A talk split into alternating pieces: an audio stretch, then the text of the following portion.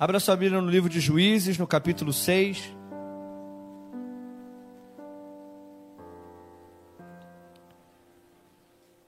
Nós vamos falar hoje sobre três atitudes, três passos, nós podemos dizer assim, é, três princípios.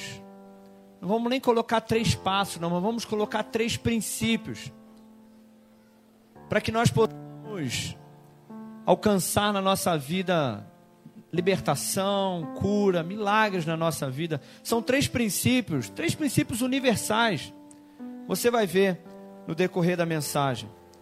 Abriu lá em Juízes capítulo 6, verso 6. Vamos orar antes. Feche seus olhos aí onde você está. Glória a Deus. Espírito Santo de Deus, nós te agradecemos pela tua presença. Espírito Santo, eu quero te agradecer, porque o Senhor se faz presente aqui, porque nós estamos reunidos aqui no nome de Jesus. E porque nós estamos reunidos em nome de Jesus, nós sabemos, percebemos e sentimos que o Senhor está nesse lugar. Mas mesmo que a gente não sentisse nada, ainda assim, nós creríamos e teríamos a certeza que o Senhor está aqui. Porque nós não cremos pelo que sentimos, nós sentimos porque cremos. E se não sentimos, nós ainda cremos, porque o Senhor é verdade, o Senhor não pode mentir. E a tua verdade, a verdade da tua palavra, as tuas promessas, não estão ligadas aos nossos sentimentos, mas é porque o Senhor disse, está na tua palavra, por isso nós cremos. E por isso nós agradecemos ao Senhor pela tua presença aqui. E agora, Senhor Deus, nós estamos diante da tua palavra. A tua palavra é a verdade, a tua palavra é imutável. A mesma palavra que funcionou há três, quatro mil anos atrás, na vida de Gideão, na vida do povo de Israel. É a mesma palavra que, se nós entendermos pelo Espírito e aplicarmos os princípios que estão aqui, é a mesma palavra que também vai funcionar na nossa vida porque a tua palavra não muda, ela é fiel, ela é viva. A tua palavra não é um livro apenas, ela é viva, ela é verdadeira, ela é eficaz. Isso quer dizer que ela funciona. Ela não funciona apenas na vida de alguém especial, ela funciona na vida de todo aquele que crê e aplica. Por isso nós te pedimos nessa noite, Espírito Santo, fala conosco. Nós abrimos agora os nossos ouvidos e o nosso coração para receber a tua palavra. Revela-nos a tua palavra. Nós te pedimos em nome de Jesus. Amém. Quem crê, diga amém. amém. Glória a Deus. Só os flamenguistas dizem amém. amém. Que isso, gente. Madame Machado aqui é covardia, cara. Madame Machado é maioria mesmo, não tem jeito. Tem uns botafoguenses aí, uns fluminenses, mas é perdido da vida. Tem que se converter ainda, né? Mas vamos lá. Juízes capítulo 6, no verso 6. Irmãos, olha o que diz a palavra do Senhor. Diz assim: Assim, Israel empobreceu muito pela presença dos midianitas. E então os filhos de Israel clamaram ao Senhor. Vamos lá, vamos ler esse verso 6 de novo. Veja bem. Assim, os filhos de Israel, Israel, empobreceu, não empobreceu pouco, empobreceu muito pela presença dos midianitas. Então, os filhos de Israel clamaram ao Senhor. E sucedeu que, clamando os filhos de Israel ao Senhor, por causa dos midianitas, enviou o Senhor um profeta.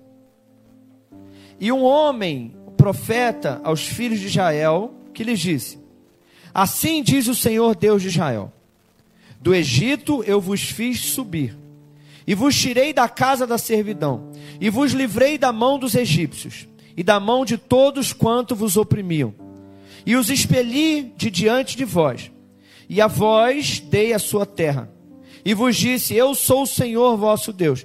Não temais aos deuses dos amorreus, em cuja terra vocês habitam mas vocês não deram ouvidos à minha voz. Então, diga comigo, então, então o anjo do Senhor veio, assentou-se debaixo do carvalho que está em Ofra, que pertencia a Joás, Rita, e Gideão, seu filho, estava malhando o trigo no lagar para o salvar dos midianitas. Então o anjo do Senhor lhe apareceu e disse: O Senhor é contigo, varão valoroso. Diga para essa pessoa que está do seu lado: O Senhor é contigo. Diga para o outro lado agora: O Senhor é contigo. Aleluia. Verso 13: Mais Gideão lhe respondeu: Ai, Senhor meu, se o Senhor é conosco, ô oh, Senhor, por que tudo isso nos sobreveio? Se o Senhor é conosco, e que é o jeito e que é feito de todas as tuas maravilhas que nossos pais nos contaram, dizendo: Não nos fez assim subir o Senhor do Egito, porém agora o Senhor nos desamparou e nos deu na mão dos midianitas. Então o Senhor olhou para ele e disse: Vai nessa tua força, porque você livrará Israel das mãos dos midianitas Porventura, não te enviei eu? Só até aí. Amém, irmãos? Eu quero compartilhar com você sobre três princípios que geram o então do Senhor.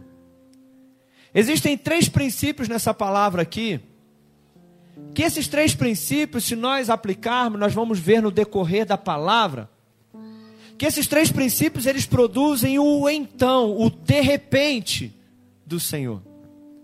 Porque, irmãos, de repente, em alguma área da sua vida, ou em todas as áreas da sua vida, ou de repente você tem estado tão insatisfeito.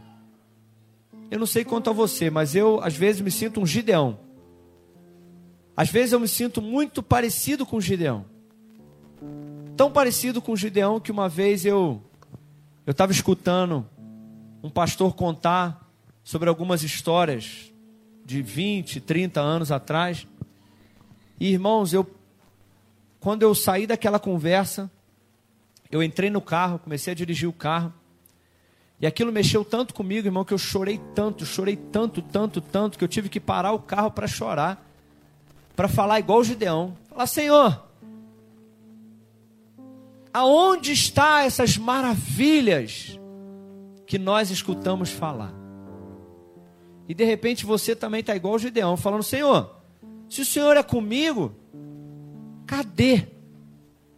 Cadê isso que eu ouço falar? Cadê esse poder que eu ouço falar? Cadê essa, essa, essa grandeza? Cadê essas histórias que eu ouço falar? Senhor, olha para a minha vida. Olha onde eu estou. Olha as coisas que estão acontecendo comigo. Olha a situação da minha vida e, e aonde está o Senhor? Gideão foi corajoso de questionar o Senhor dessa forma. Mas irmãos, a Bíblia fala que existem situações onde Deus vem e há um de repente de Deus. Assim, de repente Deus veio e fez. E a gente geralmente lê a história de Gideão, a gente só se prende na questão assim: então o anjo veio e encontrou Gideão. Esse então parece um, sei lá, um de repente, assim, uma coisa que Deus decidiu fazer. Mas eu quero te dizer uma coisa. Guarda o que eu vou te falar. Preste atenção. Todo de repente de Deus começa com um princípio que alguém está colocando em prática. Todo então de Deus, todo de repente de Deus, começa com um princípio que alguém está colocando em prática. E nesse caso aqui, o texto começa dizendo assim: olha só. Israel empobreceu muito. Então os filhos de Israel começaram a clamar ao Senhor. Então Deus enviou um profeta para falar com eles. Irmãos, quando eu li esse texto aqui, eu sublinhei esse texto aqui na minha Bíblia, e eu estou meditando nesse texto tem mais de uma semana já. E o que eu achei interessante nesse texto, irmãos, é o seguinte: a Bíblia diz assim: Israel empobreceu muito, então clamaram ao Senhor. Sabe qual é o primeiro princípio que eu quero compartilhar com você? Preste atenção. A oração é a chave que move o de repente de Deus. A oração, ela é a chave que move o então Deus fez isso. Então, de repente, Deus fez isso na vida dela. Então, de repente, o que parece ser só um acaso, na verdade, é Deus ouvindo as orações de alguém que está clamando. Mas o que me chamou a atenção aqui foi que a Bíblia diz assim: Israel empobreceu, empobreceu, empobreceu, empobreceu até chegar a muito pobre. Então clamaram ao Senhor. Irmãos, por quê? Que eles esperaram empobrecer muito para clamar ao Senhor. Quantas vezes nas nossas vidas também? A gente espera as coisas ficarem muito ruins. A gente espera, irmãos, olha, vamos falar um pouco sobre casamento. Quantos de nós, às vezes, a gente espera para buscar o Senhor quando o casamento já está muito ruim? Quantos de nós esperamos para buscar o Senhor quando a nossa vida espiritual já está muito ruim? Quantos nós esperamos para buscar o Senhor quando a nossa vida financeira já está muito pobre? Quando a gente já está, uma vez eu ouvi, irmãos, que se você esperar para buscar ao Senhor quando a coisa estiver já muito ruim, pode ser que você mesmo não tenha fé para se levantar daquela situação. Irmãos, quando a coisa começou a ficar difícil, olha, Deus não esperou eles empobrecerem muito para agir na vida deles. Deus esperou eles orarem. Então, quando a coisa começou a ficar ruim, eles já poderiam ter orado e Deus já teria enviado o milagre, a intervenção, a solução para o problema. Quem está me entendendo aí? Você está me entendendo, irmão? Só que a Bíblia diz que eles esperaram empobrecer muito, esperaram adoecer muito, esperar o problema ficar muito ruim para então procurar o Senhor. Agora você me pergunta, pastor, mas de repente agora a minha situação já está muito ruim. A minha vida espiritual já está muito difícil, já estou muito afastado. A minha situação do meu casamento já está muito ruim. Sabe, o, a situação da minha vida está muito ruim. Agora não tem solução? Tem sim, irmão. Mesmo que você clame ao Senhor, quando esperar a coisa estiver muito ruim, Deus é tão bom que ainda assim Deus escuta e envia o socorro para você. Deus escuta. É claro que se você esperar a situação ficar muito ruim, você vai sofrer mais. O ponto que eu quero te dizer é: você não precisa sofrer tanto para clamar. Você não precisa ficar muito pobre. Você não precisa ficar muito doente. Você não precisa estar muito distante para clamar. Você pode clamar quando a coisa ficar um pouquinho ruim quando a situação financeira estiver um pouquinho ruim, quando o seu casamento, quando, não sei, qualquer área da sua vida, quando estiver um pouquinho ruim, você já faz o seguinte: clama ao Senhor. E o Senhor vai enviar um profeta também. O Senhor vai enviar uma palavra, o Senhor vai enviar uma direção, o Senhor vai dar a solução. Querido, o primeiro princípio, se você está escrevendo, se você está prestando atenção, o primeiro princípio é oração. Irmãos, oração é um princípio imutável. Em Atos capítulo 1, sabe o que, que diz lá? Diz assim: De repente, veio um som como um vento impetuoso, encheu toda a casa. Quem lembra desse texto? Quando a gente lê o de repente, a gente acha que o de repente é uma é uma ação assim sem nenhuma sem nenhum porquê. É de repente. Mas não, irmãos. Antes do de repente diz assim: e eles estavam reunidos no cenáculo orando.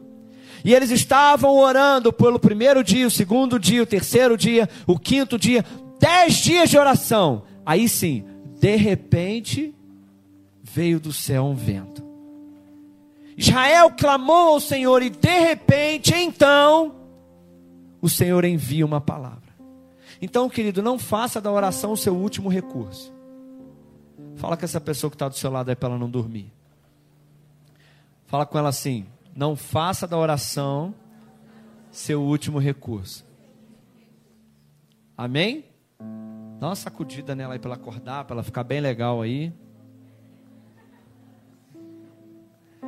Irmãos, a oração tem que ser o primeiro recurso, a oração é a prioridade da nossa vida. A oração, a gente tem que ir ao Senhor, clamar ao Senhor, pastor, mas quando que vai vir o de repente? Aí eu não posso te garantir. Quando que o de repente vem? Quando que o então do Senhor vem? Aí eu não sei. Você pode orar por um dia, uma semana, dez dias. Daniel orou por 21 dias, então veio a revelação daquilo que ele precisava. O então é por conta de Deus, a oração é por sua conta. Quem está entendendo aí? Mas irmãos, olha, olha aqui.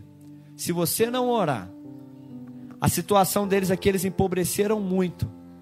Mas se eles não orassem, eles iam empobrecer mais, iam passar fome, iam morrer de fome, iam falar assim: Deus, por que o Senhor não está nos atendendo? Eles tinham à sua disposição um Deus poderoso para mudar a sua situação. E eles ainda assim poderiam até morrer de fome, porque Deus não quebra princípios. Deus está esperando que você ore. Deus está esperando que você clame. A parte mais fácil é orar. O impossível, Deus faz. Amém, irmão? Então eu não sei qual a situação que você está passando. Ou de repente está tudo bem na sua vida, né, irmão? De repente você veio aqui hoje, mas nem tem nada para resolver na sua vida, né? De repente a vida tá, ó. Depois até você ora por mim, de repente, aí você bota a mão na minha cabeça aí, porque, irmão, pra mim, eu tô precisando de alguns de repente de Deus aí. Você também, irmão? Tá precisando que Deus venha assim? De repente Deus veio e mudou a situação. Oh, meu Deus, vem com esse de repente logo na minha vida, Senhor, em nome de Jesus, Senhor. Mas esse de repente, querido, você vai falar assim: esse de repente para quem está orando, ele sabe que esse de repente tem um motivo. Esse de repente, para quem está orando, quando acontece, ele fala: é, é de repente, mas eu sei o quanto que eu tenho aclamado ao Senhor. De repente, é de repente para você que não veio de joelho orando, entendeu? Nossa, de repente a história dessa, desse, desse jovem aí mudou, né, gente? Sim, ó, foi até sorte, parece sorte, né? De repente aconteceu as coisas na vida dele. Mas esse de repente foi joelho no chão, querida. O primeiro princípio é a oração. Oração tem que ser a prioridade da nossa vida. Porque Deus não faz nada a não ser através da oração. Diga comigo, Deus não faz nada a não ser através da oração. Então, irmãos, a Bíblia diz que o profeta veio. E o profeta veio e disse: Olha, Deus escolheu vocês. Deus abençoou vocês. Vocês erraram, vocês pecaram, mas Deus abençoou, Deus ouviu a sua oração. Então, irmãos, a gente poderia até parar por aqui. A gente poderia até parar, porque eu só quero que você saiba em primeiro lugar, como que está a sua vida de oração, irmão? Você tem orado? Ah, pastor, assim, é, antes de comer eu oro. Olha, pastor, para ser sincero, nem antes de comer eu não oro, não. Quando eu lembro de orar, eu já estou já com a boca cheia. É, Senhor, aleluia, Senhor.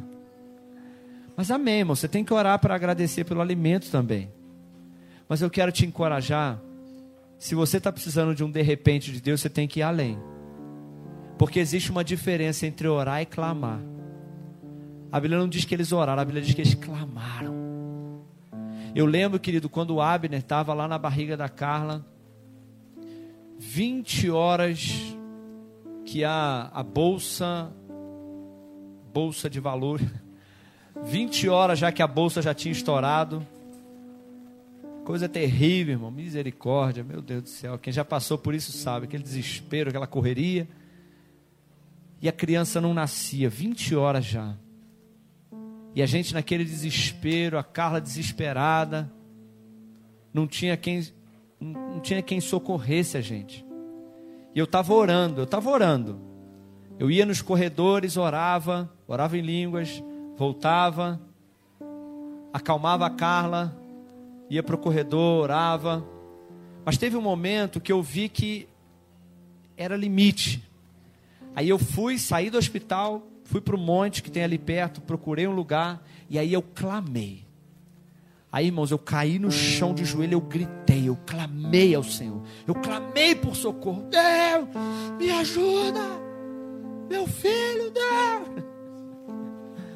Ah! Aí voltei pleno para o hospital. Oi, amor. Vai dar tudo certo, meu amor. Irmãos, alguns minutos depois eu saí do corredor, encontrei com o médico, escutei o médico falando.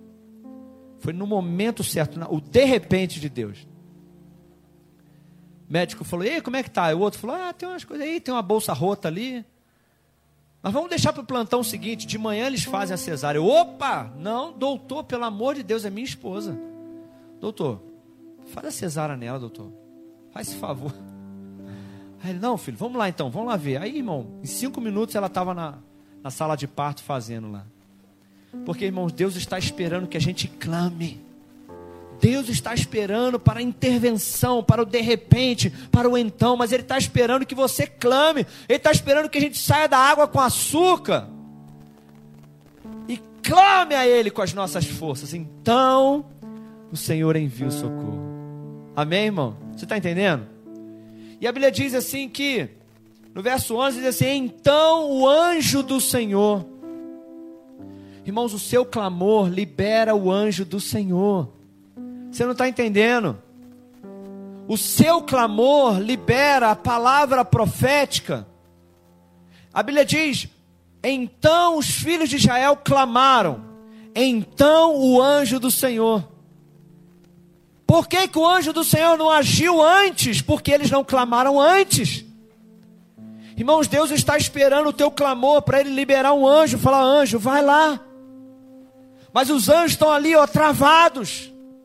Os anjos estão ali esperando, esperando o quê? O clamor da igreja, o clamor dos filhos de Deus na terra. Quando você clama, Deus libera os anjos dele para agir em teu favor. A Bíblia diz: então o anjo do Senhor foi até aquele lugar e encontrou Gideão. E o que, que Gideão estava fazendo? A Bíblia diz que Gideão estava malhando trigo no lagar. Alguns aqui já sabem disso, outros não. O que, que era o lagar? O lagar era um lugar assim, uma espécie de uma, uma bacia enorme. Mas era um lugar onde as pessoas entravam dentro. Eles botavam a uva ali, enchiam aquele lugar de uva. Aí você entrava dentro do lagar e ficava pisando ali, né? As uvas e aquele caldo saía lá por baixo, aquele caldo de chulé, aquela coisa gostosa, né? Era o vinho deles, né? Era o lagar. Só que lagar não era lugar de, de prensar uva. Né? Ele estava malhando trigo no lagar. O lagar não era lugar de, de, de, de trigo. O que, que era o trigo? O trigo ele tem uma, ele tem a palha do trigo e ele tem a sementezinha do trigo. Eles aproveitam a semente do trigo e a palha eles jogam fora. Então, geralmente, o trigo era feito num lugar aberto, aonde eles jogavam o trigo para cima e o vento batia, levava o, o, a palha e deixava só o, a semente do trigo. Mas Gideão estava malhando ali o trigo, malhando o trigo num lugar ruim de fazer isso. Mas por quê, irmãos? Porque ele estava escondido dos midianitas. Mas o que isso nos mostra? Por que, que o anjo do Senhor, entre milhares de homens de Israel, olha só, eu vou te falar o segundo princípio. Entre milhares de pessoas de Israel, porque quando você clama, Deus libera o anjo, mas o que, que o anjo procura? Você clama, Deus libera o anjo, mas o que, que o anjo está procurando? Sabe o que, que o anjo foi em busca? O anjo passou em cima de Israel assim e ficou procurando. O que, que o anjo estava procurando? Atitude. O anjo estava procurando ação, atitude. O segundo princípio que eu quero compartilhar com você hoje, que é um princípio universal da Bíblia, que é a fé precisa ser gerada através de atitude. Uma fé que não tem atitude é morta. Ah, pastor, eu creio, mas você está agindo? Não, eu estou só crendo mesmo. Então você não está agindo. Porque o anjo procura por atitude, meu irmão. Deus está em busca de ação. Se você quer o seu milagre, se você quer uma bênção, se você quer uma libertação, se você quer que a sua situação financeira, como era o caso de Israel, mude, você tem que agir também, querido. Primeiro, em primeiro lugar, você tem que orar. Não adianta agir sem orar. Você tem que orar e clamar. mas tem alguma coisa que você também tem que fazer. Ah, pastor, mas eu não posso malhar o trigo, porque se eu malhar o trigo, os midianitas vão ver que eu estou malhando o trigo e eles vão vir aqui e vão roubar todo o meu trigo. Meu irmão, então malha o trigo dentro do lagar. Ah, mas aí é muito difícil. Aí, meu amigo, Deus está em busca de quem é esforçado. Você pode não resolver a situação toda, você pode não ter o que você precisa para resolver o problema, mas alguma coisa você tem que fazer, você tem que se esforçar, irmão. Você tem que fazer aquilo que é a sua parte, amém, irmão? Quem está entendendo aí? Porque a parte de Deus, sim, é livrar os midianitas, a parte de Deus é enviar o anjo, a parte de Deus é fazer o um milagre, mas tem alguma coisa que é a sua parte, tem alguma coisa que você tem que fazer. E os anjos de Deus também estão esperando, além do seu clamor, a sua atitude a sua ação. Aí o anjo de Deus falou: Rapaz, cara, você está agindo. Pastor, mas a minha situação é no meu casamento. O que, que eu preciso fazer? Eu não sei, irmão. Irmã, irmão. Alguma coisa você tem que fazer. Primeiro ora pelo seu casamento, depois faz alguma coisa, age. Sei lá, leva uma caixa de bombom para sua esposa. Amém, irmãos? Aleluias. Leva uma. Um, ah, pastor, a situação está muito difícil. Começa a falar algo, falar palavras proféticas, sei lá. Leva uma rosa, um buquê de flores, leva para sair, leva para passear. As irmãs aí até cutucando o marido, né? Fala, Deus. A situação é com meu filho, a situação é com a minha vida financeira, eu não sei. Mas alguma coisa, meu irmão, você tem que fazer. Eu sempre, eu sempre entendi que a minha fé precisa ter um ato profético. Eu já contei aqui isso várias vezes. Antes da gente ter um carro, a gente tinha a chave e a garagem. A gente alugou a garagem antes de ter um carro. Parece louco, mas é um ato profético. É como dizem, né, que eles estavam orando por chuva, tinha uma igreja orando por chuva, num lugar que não chovia há muitos meses, e a igreja estava orando por chuva, e um dia uma criança levou o guarda-chuva para o culto. E aí o pai falou assim: está levando o guarda-chuva, criança? Faz seis meses que não, não, não chove aqui. Mas a criança cria, ele não cria. Porque se eu estou orando por chuva, eu tenho que andar com guarda-chuva. A não ser que eu não creia. Se eu não crer, é só uma oração vazia. Porque a oração que funciona é a oração que vem seguida de uma ação. Se você crê que Deus vai agir naquilo que você está clamando, então comece a ter uma ação correspondente com a sua oração. Quem está entendendo aí nessa noite? Então age, irmão. Sabe o que a Bíblia diz no Salmo de número 89? Salmo de número 89. Deus diz assim, depois você pode, anota aí para você abrir lá, que eu não vou ler aqui agora não, olha. Salmo 89, verso 19. Dá para botar aí rapidinho, Yasmin? Salmo 89, 19.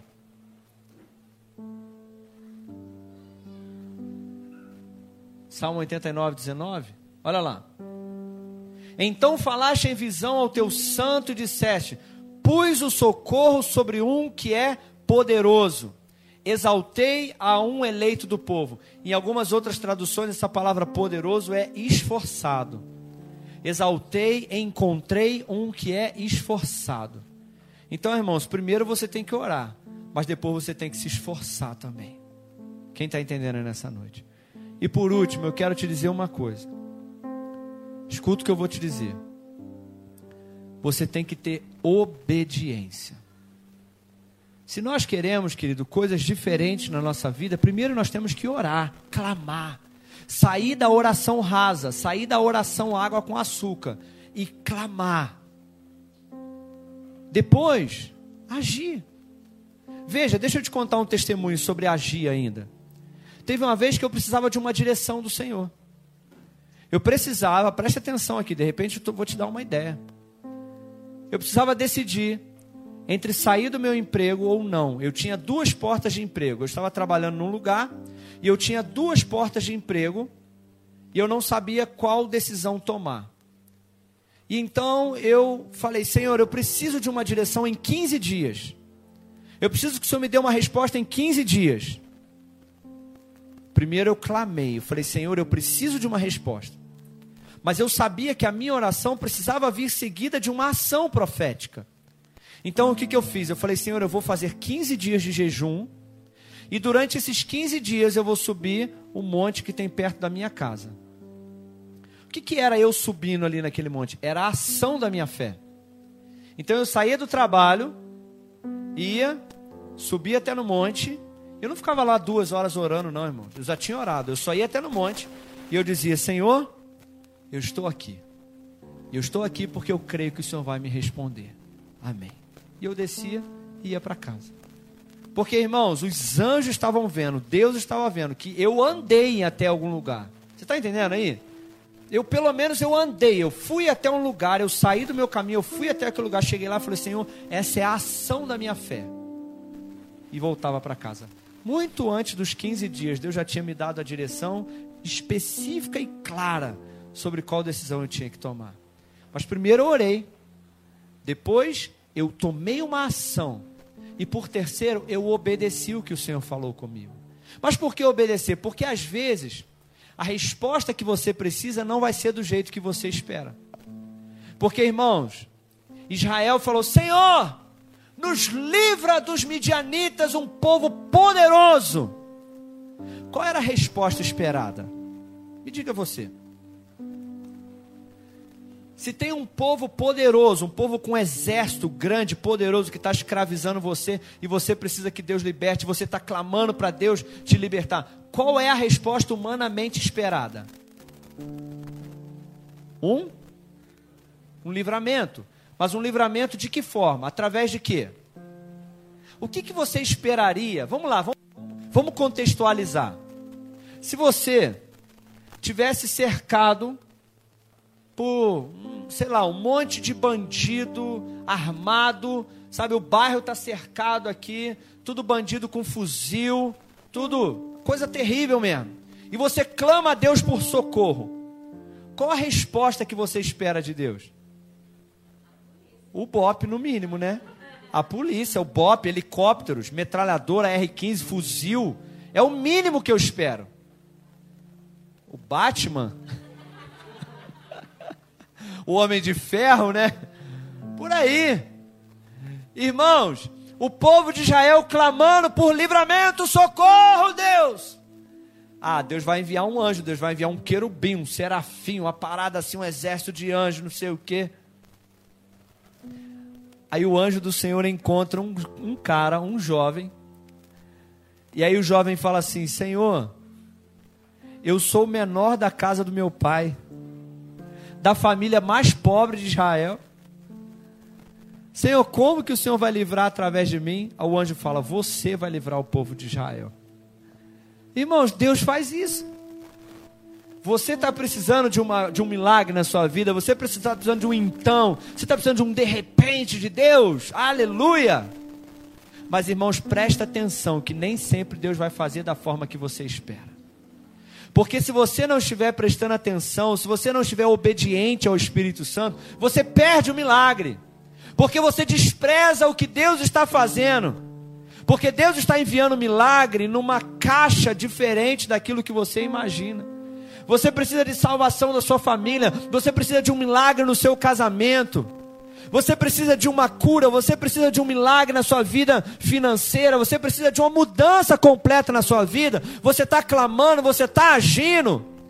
Irmãos, mas muitas pessoas perdem o milagre porque elas querem que Deus faça do jeito dela, do jeito que ela espera. Mas o Deus que eu sirvo, irmão, Deus tem bom humor.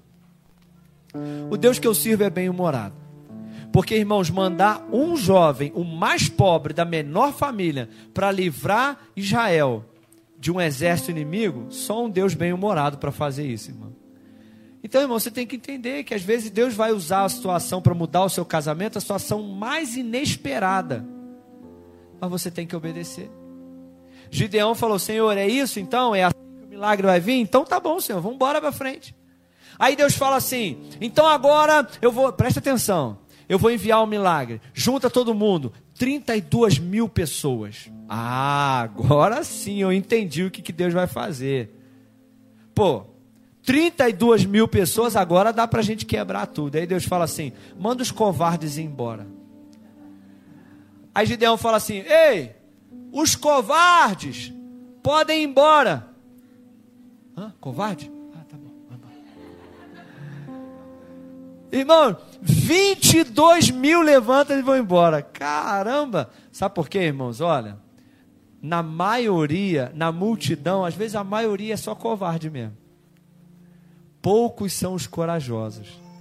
Mas graças a Deus que a gente tem só homem e mulher corajoso aqui, amém? Se eu mandar os covardes embora, não levanta um nessa igreja aqui, irmão. Aqui só corajoso. É ou não é? E aí dos 32 mil, 22 mil vão embora. Fica 10 mil. Bom, com 10 mil ainda dá ainda, né? Ainda dá para fazer uma graça ainda. Aí Deus manda beber água. Olha, quem beber água, quem ajoelhar, sentar, parar, descansar e pegar copo e garrafa, manda embora. 9.700 homens, Deus manda embora. Aí fica só com 300. Aí Gideão fala: agora estamos mortos mesmo. Que isso, cara? Aí Deus fala: com esses 300 eu vou libertar. Como, Senhor? Com uma tocha, uma buzina. É só isso que vocês precisam. Então, irmãos, olha, sabe o que Gideão fez? Gideão pegou os 300 e foi para cima. Deus falou assim: Cara, vocês vão estar diante de um exército armado, inimigo, com faca, com espada, com tudo. O que, que a gente faz, Senhor? Toca a buzina. Então, irmãos, ou você obedece, ou você perde a guerra. Você quer algo de Deus? Entenda que a obediência é fundamental. Pastor, mas o que Deus está mandando fazer é tão simples. Ontem eu estava conversando com um amigo meu e a gente estava conversando, a gente falou assim, cara, isso que a gente está falando aqui é tão simples, parece coisa de novo convertido, mas a gente falou, gente, as coisas mais simples são as que geram resultados mais poderosos. Deus só quer que você obedeça. Às vezes você que é marido, ó, você está na rua, aí Deus fala assim: leva um chocolate. Senhor, o senhor não está entendendo, eu estou precisando de um milagre no meu casamento, não é de chocolate. Mas às vezes o Espírito Santo está te falando coisas tão simples para você obedecer. Às vezes você que é pai, você tem filho adolescente. Irmãos, olha, já estou encerrando aqui. Você que tem filhos, preste atenção nos comandos do Espírito Santo. Vou falar uma coisa aqui, mas deixa para lá. Mas preste atenção nos comandos do Espírito Santo. Porque às vezes você tem filho e você está clamando pelos seus filhos, como eu clamo pelos meus. Oro todo dia pelos meus. Mas às vezes o Espírito Santo fala comigo assim: João, agora, vai lá e fala isso para ela. Irmãos, esses dias eu estava em casa. E aí, Catherine tinha, tinha ido no primeiro dia dessa, dessa tragédia. Ela tinha ido lá pro, lá pro alto da serra sabe, aquela confusão toda, aquele risco todo. Ela pegou e foi para o alto da serra. E aí ficou lá o dia inteiro. Aí chegou em casa cansada, tomou um banho e foi deitar. Beleza. Eu estava lá na sala assistindo televisão, tomei meu banho. Quando eu fui dormir, o Espírito Santo falou comigo assim: vai lá no quarto dela e fala com ela o orgulho que você tem dela. Aí eu pensei um pouquinho, falei, vou lá. Aí fui lá, ela já estava dormindo, dei um beijo nela, falei, filha, eu te amo, eu tenho muito orgulho de você. Coisa tão boba, né, irmãos? Qual a diferença que isso faz? Eu não sei. Mas de repente, quando eu saí do quarto, eu não imagino o que, que aquilo fez no coração dela. Então, às vezes, você que é mãe, você que é pai, às vezes o Espírito Santo te dá um comando tão simples, faz isso. Faz uma comida para o seu filho que ele gosta, leva isso que o seu filho gosta, fala isso agora, tem que ser agora. Vai lá e fala isso para o seu filho. De repente, o seu filho está longe, o Espírito Santo fala: liga agora para o seu filho. Fala isso para ele, mas é agora. Leva o seu filho aqui, faz isso. Sua esposa, seu esposo. Liga para tal pessoa agora. E a gente não obedece às coisas tão simples que o Espírito Santo faz por nós nos manda fazer.